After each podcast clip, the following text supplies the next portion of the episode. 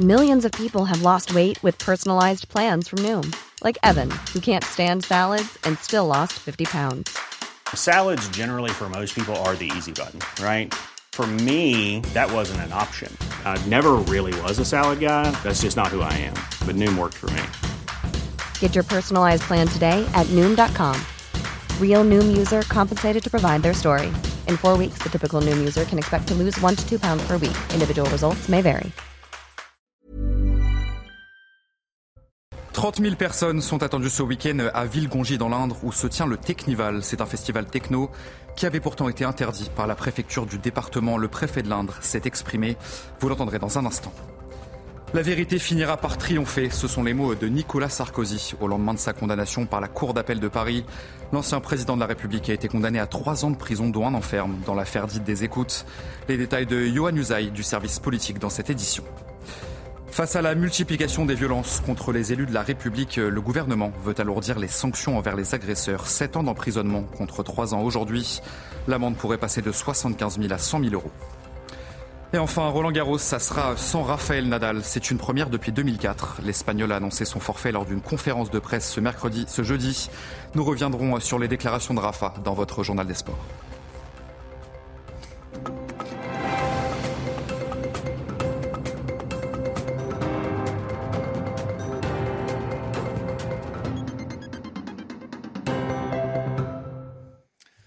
Bonsoir à tous, très heureux de vous retrouver euh, pour l'édition de la nuit sur CNews. Malgré l'interdiction de la préfecture de l'Indre, des dizaines de milliers de personnes vont se rassembler ce week-end pour le Technival qui aura lieu à Villegongy et qui fait d'ailleurs ses 30 ans cette année. Ce festival techno euh, s'est installé sur un domaine privé.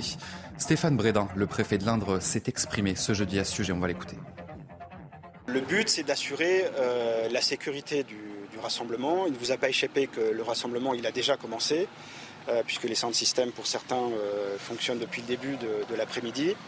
Euh, on était en fin de matinée sur 10 000 rêveurs, peut-être en tout cas plus de 15 000 ce soir, peut-être 20 000, sans doute nettement plus encore demain. Donc il n'est il est pas question sur un événement de cette nature d'engager une manœuvre d'ordre public pour disperser un, rassemblement festif de 10, 15 000, 20 000 technivaliers. Les fêtards se sont rassemblés euh, dès ce jeudi pour prendre la direction de Villegongy euh, où se tient donc ce grand rassemblement illégal. C'est ce qu'a pu constater le maire de Levroux, euh, une commune située à moins de 10 km de Villegongy. Écoutez. Le terrain, en, l'occurrence, c'est un terrain euh, sur une zone euh, agricole qui est en partie euh, non cultivée aujourd'hui, mais on sait très bien que si c'est 30 à 40 000 personnes qui arrivent, il y aura forcément des débordements sur les terrains agricoles autour. On travaille étroitement avec les forces de sécurité et puis l'État. Moi, je, crois vraiment en, en, la puissance de, l'État. On va, euh, on va faire euh, en sorte effectivement que cet événement qui maintenant est là se déroule dans les meilleures conditions possibles à notre niveau. moi, j'ai pu fournir ce matin des bacs d'ordures ménagères. Je sais que d'autres collègues maires ont, répondu aussi à l'appel de la préfecture pour avoir du, matériel. Et puis des mesures sanitaires vont naturellement être mises en place aussi, de sorte à ce que ce rassemblement, encore une fois illégal, se déroule dans les meilleures conditions possibles, si je peux m'exprimer ainsi. Je vous le disais dans les titres de ce journal, Nicolas Sarkozy a réagi après sa condamnation en appel dans l'affaire dite des écoutes. Dans un entretien accordé à nos confrères du Figaro, il déclare que la vérité finira par triompher. Nicolas Sarkozy a été condamné à trois ans de prison, dont un enferme. Il a été reconnu coupable de corruption et trafic d'influence. L'ancien président de la République va se pourvoir en cassation. Explication Yohann Usaï.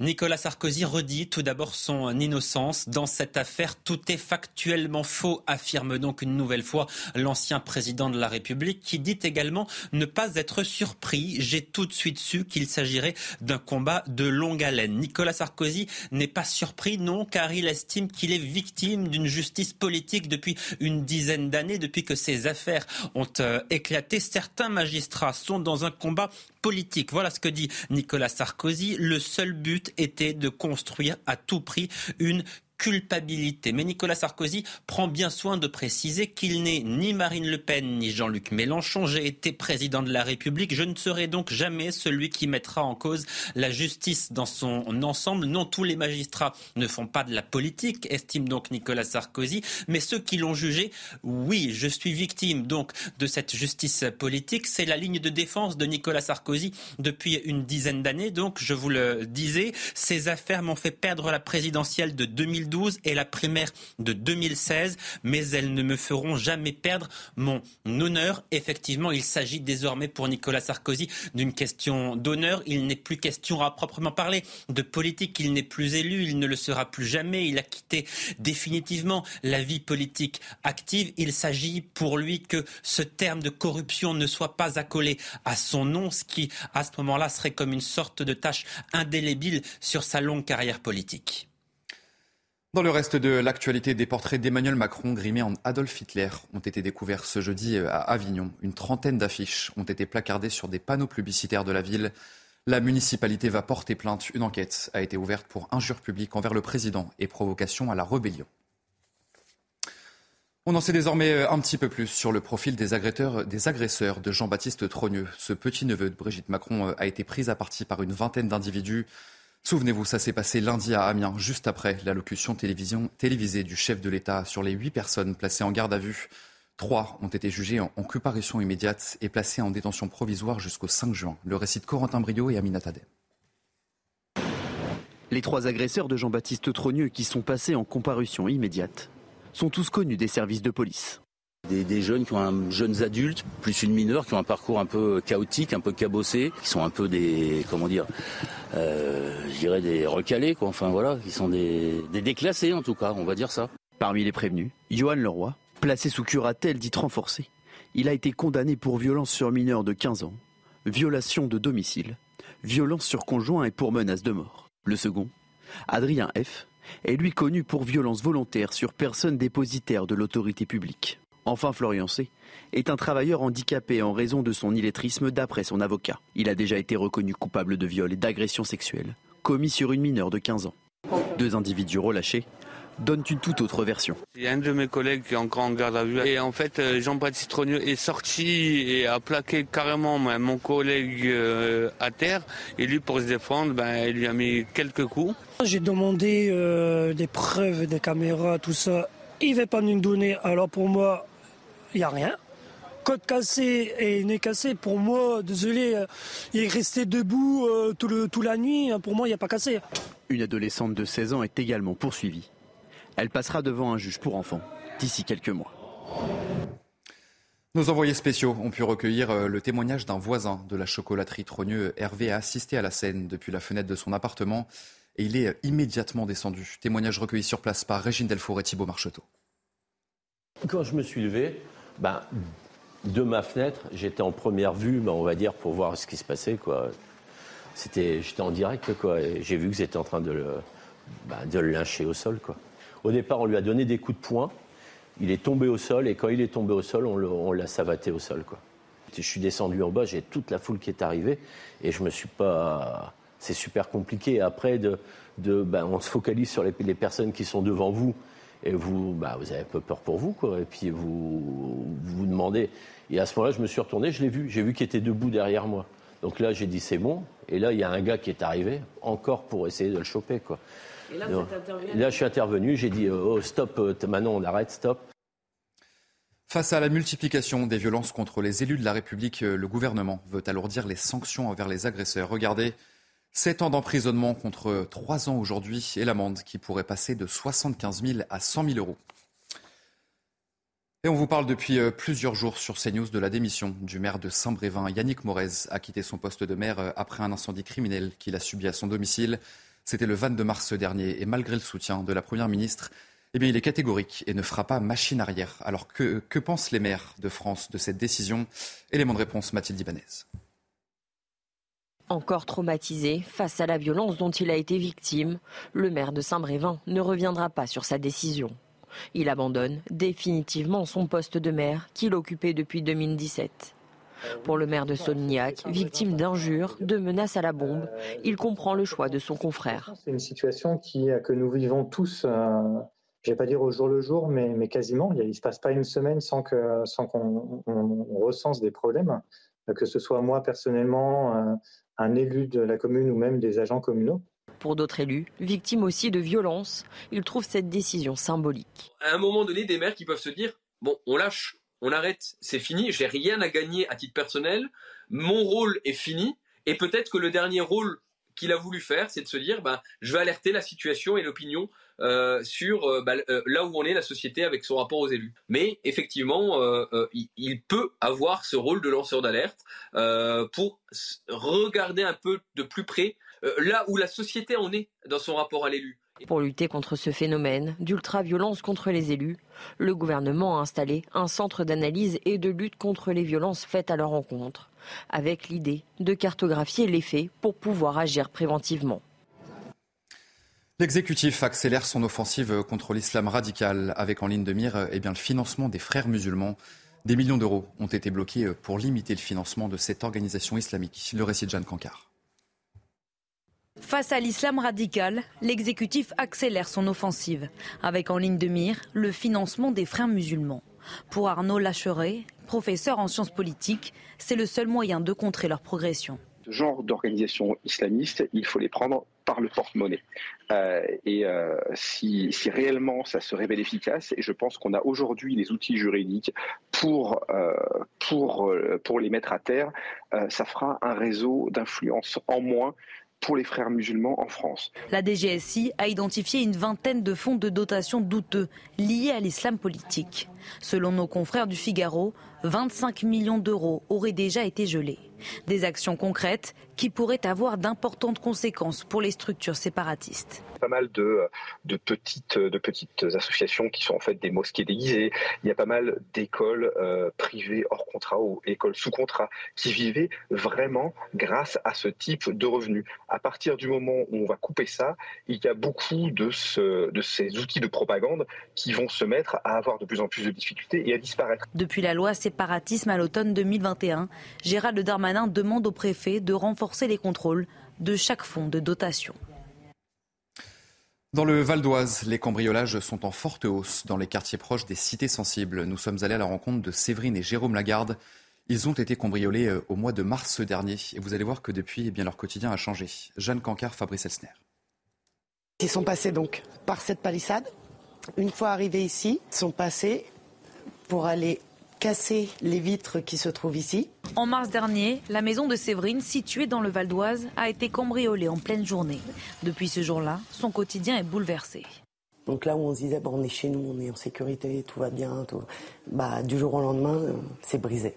Là, moi, je vais partir quelques jours, euh, mon mari va être à la maison reste à la maison. Selon une récente étude menée par les services du ministère de l'Intérieur, le Val d'Oise fait partie des départements où le nombre de cambriolages est le plus important. Séverine et Jérôme habitent dans une zone pavillonnaire à proximité d'un quartier dit sensible. L'assurance leur a remboursé une partie des biens volés, mais pour ce couple, la valeur sentimentale est irremplaçable. Les alliances, euh, oui, ça a été un traumatisme pour nous, oui. Bah, parce que déjà, bon, c'était notre union, notre, notre, journée de mariage, et puis bah, il y avait gravé notre engagement, quoi, voilà. Après réflexion, la famille a décidé de ne pas déménager et attend désormais la fin de l'enquête. En France, de nombreuses entreprises peinent à recruter euh, alors qu'on compte aujourd'hui près de 3 millions de chômeurs dans le pays. Nous nous sommes rendus euh, dans une fonderie à Annecy, en Loire-Atlantique, qui compte 250 salariés. Et vous allez voir que là-bas, eh bien, malgré les avantages conséquents pour les employés, certains postes sont toujours vacants. Michael Chaillot et Jean-Michel Decaze, regardez. Il existe encore trois fonderies comme celle-ci en France. Poids moyen des pièces, 8 tonnes 5 en fonte 100% recyclable. Aujourd'hui, 40 postes sont non pourvus dans l'entreprise avec des conséquences très concrètes. Cette machine coûte 1 500 000 euros. Elle est dotée des derniers équipements, euh, dernières commandes numériques et on trouve personne pour aller dessus. À l'heure d'aujourd'hui, en situation normale, on a un tiers du parc machine qui est inoccupé, qui ne travaille pas. Il faudrait 10 opérateurs sur machine à commande numérique. Il n'y en a que 6. Intérim, recherche à l'étranger, rien n'y fait. Ici, pourtant, 3,5% du chiffre d'affaires est consacré à la formation et personne n'est au SMIC. C'est même l'entreprise qui paye le mieux sur le bassin d'emploi. Ici, on est bien payé. Et on a plein d'avantages aussi, 13e mois, euh, intéressement. euh. Depuis 2015, la fonderie Bouillet a investi 4 millions d'euros dans ses machines à commande numérique pour répondre aux demandes du marché. Sans personnel qualifié, l'équation est insoluble. Nous avons une visibilité du carnet de commandes jusqu'à 2024, jusqu'à mars 2024, où on sait exactement ce qu'on va faire tous les mois. Et à l'heure d'aujourd'hui, malheureusement, dès le mois de septembre 2023, on ne va pas pouvoir répondre aux attentes de nos clients. Bouillet, entreprise du patrimoine industriel français, est aujourd'hui en déséquilibre faute de personnel. Le risque, c'est de voir partir les clients vers d'autres fonderies hors de France, principalement en Chine. Ce jeudi marquait le premier jour d'un long week-end pour de nombreux Français et on constate déjà que ce pont de l'Ascension est une réussite pour le secteur du tourisme. C'est le cas à Lyon, par exemple. Les hôtels affichent complets. La clientèle étrangère représente la moitié des réservations. Reportage sur place, signé Olivier Matinet. Les ruelles du Vieux-Lyon seront très fréquentées pendant quatre jours. Pour ce week-end de l'Ascension, la capitale des Gaules va faire le plein. À l'Office du tourisme, on se prépare à accueillir à Lyon des milliers de visiteurs. Nous avons euh, un public euh, français qui est au rendez-vous pour ce week-end, avec beaucoup de tourisme affinitaire, des familles, des amis qui viennent pour les nuits sonores ou pour profiter de ces quatre jours pour voir leur famille et leurs amis, mais aussi de nombreux visiteurs touristes européens, avec notamment euh, nos voisins limitrophes, les Suisses, les Allemands, les Italiens, les Espagnols, qui sont au rendez-vous du week-end de l'Ascension. Loïc Renard dirige trois hôtels à Lyon. L'Ascension est pour lui le plus gros week-end de l'année. On a plutôt des taux d'occupation qui sont quasiment, euh, qui affichent quasiment complet euh, pour ce week-end-là, qui représentent bien l'évolution du territoire de Lyon et de la métropole lyonnaise, qui fonctionne plutôt bien dans ces périodes de, pont. Aujourd'hui, effectivement, on a plus 30% d'activité sur tous nos établissements et les week-ends en font euh, grandement partie. Il y a quelques années, Lyon avait remporté l'Oscar de la meilleure destination européenne de week-end. Elle compte bien le rester. Les funérailles d'Elisabeth II ont coûté 186 millions d'euros aux contribuables britanniques. Les chiffres du Trésor ont été publiés ce jeudi. La facture la plus importante revient au ministère de l'Intérieur avec 85 millions d'euros. Des milliers de policiers avaient été déployés à travers tout le pays pendant les dix jours de deuil national. Et enfin, le Titanic, comme vous ne l'avez jamais vu. Regardez ces images. Il s'agit d'une maquette en trois dimensions réalisée à partir de plus de 700 000 photos. Cette maquette devrait permettre aux scientifiques de mieux déterminer les conditions dans lesquelles le Titanic a coulé. C'était en 1912. Allez, vous restez avec nous sur CNews tout de suite, votre journal des sports. Et on commence ce journal des sports avec le forfait de Raphaël Nadal pour Roland Garros. Le Mallorquin a annoncé lui-même cette mauvaise nouvelle lors d'une conférence de presse. 14 titres portent d'Auteuil, une présence continue depuis 2005 et son premier sacre, Hugo Gendouzel. Aux environs de 16 heures, dans les locaux de la Rafa Nadal Academy, l'annonce redoutée est devenue officielle. La lesión que me hice en Australia pues no, no ha evolucionado como, como nos hubiera gustado. Hemos estado trabajando en todo momento, con lo cual en este momento no, no voy a poder estar en Roland Garros. Roland Garros, orphelin de son roi, 14 fois titré sur la terre parisienne. Depuis 2004, jamais cela ne s'était produit. Después de muchos años eh, sin faltar a la cita, con todo lo que es este torneo para mí, pues podéis imaginar lo, lo, lo difícil que es para mí. Le Mallorquin, une nouvelle fois contraint au forfait cette saison, touché à la hanche gauche depuis l'Open d'Australie en janvier. Une énième blessure dans la période la plus compliquée de sa carrière. Seulement 19 matchs joués depuis sa victoire à Roland Garros l'an passé. Le 10 mai dernier, Nadal était apparu affaibli à l'entraînement. Cette image pourrait être la dernière de l'Espagnol sur un court, avant un long moment. My decision is to, to stop. I don't know when I'm to be able to, to come back to the practice court, but I'm to stop for, um, for a while, maybe two months, maybe one month and a half, maybe three months, maybe four months. I, I don't know. Du flou sur son retour, mais un objectif. My ambition is to, to try to, to stop, to give myself uh, an opportunity to, to enjoy next year. That's probably going to be my, my, my last year uh, in a professional tour. Des adieux déjà programmés et au lendemain de Roland Garros, un au revoir au top 100 dont il faisait partie depuis 20 ans. Une autre preuve que l'ère Nadal en est à son crépuscule. Allez, on poursuit ce journal des sports avec du football. Séville a éliminé la Juventus euh, en demi-finale de l'Europa League. Une victoire 2 buts 1 en prolongation. Séville, déjà recordman de la compétition, peut viser un septième siècle. Résumé du match, Marco Maricic. Un arrêt réflexe exceptionnel de Chesney. Puis une action litigieuse au cours de laquelle Séville n'obtient pas de pénalty pour ce tacle subi par Torres. La Juve s'en sort bien au bout des 45 premières minutes. Les Turinois vont même frapper fort dès le début de la seconde période, une minute après l'entrée de Vlaovic. Rabiot vers euh, Vlaovic, oh, il a le contre favorable. Vlaovic qui éteint le volcan de Séville. Mais les Andalous maîtrisent cette compétition comme aucune autre équipe. Illustration parfaite, seulement 6 minutes après le but de la Juve. Sousso qui évite un tacle qui frappe. Oh Sousso rallume le feu Et de quelle façon Partout, comme à l'aller, direction les prolongations. Et à ce petit jeu, c'est Séville qui s'en sort le mieux. Eric Lamela, remplaçant au début de la partie, envoie les Andalous en finale. Même à 10, dans les dernières minutes, après le carton rouge pris par Acuna, Séville tient le coup et ira à Budapest disputer sa septième finale de Ligue Europa.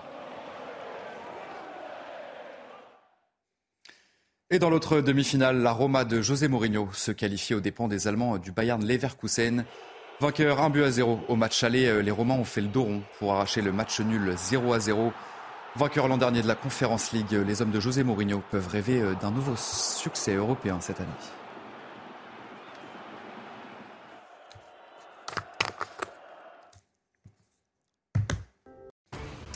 Allez, vous restez bien avec nous sur CNews. Dans un instant, un prochain journal. 30 000 personnes sont attendues ce week-end à Villegongy dans l'Indre, où se tient le Technival, un festival techno qui avait pourtant été interdit par la préfecture du département. On voit toutes les images dans notre prochain journal. Je vous souhaite une très belle nuit à toutes et à tous sur CNews. Retrouvez tous nos programmes et plus sur cnews.fr.